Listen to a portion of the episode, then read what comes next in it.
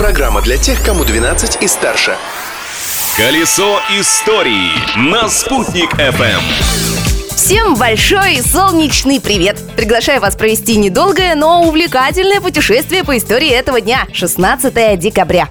События дня. Только вчера мы отметили Международный день чая, а сегодня в календаре уже значится бостонское чаепитие. Думаете, это аналог китайского или башкирского чаепития? Ничего подобного! Это акция протеста, которая произошла 16 декабря 1773 года в гавани Бостона. Все из-за того, что Великобритания вздумала ввести налог на чай. Ведь именно эта страна в те времена имела монополию на поставку этого напитка. В знак протеста американские колонисты выбросили в воду ящики с чаем. За бортом оказалось примерно 45 тонн. Это событие стало катализатором войны за независимость США и вошло в историю как бостонское чаепитие.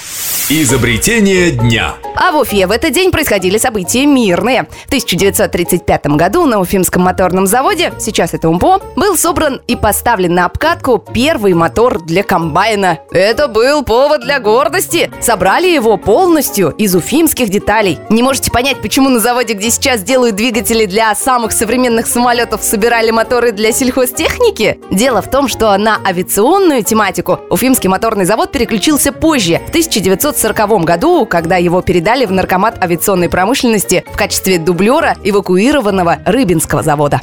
Личность дня. А из личности этого дня можно сделать целый культурный экскурс. В этот день родились классик английской литературы Джейн Остин, великий немецкий композитор Людвиг ван Бетховен и один из основоположников абстракционизма русский живописец Василий Кандинский. Расскажу про нашего земляка. Хотя земляком его называть не совсем честно, ведь большую часть своей жизни он прожил в Европе. В настоящее время Кандинский является одним из самых дорогих русских художников. На аукционах его творения оцениваются в десятки миллионов долларов, а вот на родине его знает смутно. Вот вы вспомните название хотя бы одного его полотна? Я тоже нет. Тогда запоминаем вместе. Синий всадник, первая абстрактная акварель, желтый, красный, синий. Посмотреть, как выглядят эти картины, вы можете на сайте спутник.фм в разделе «Колесо истории».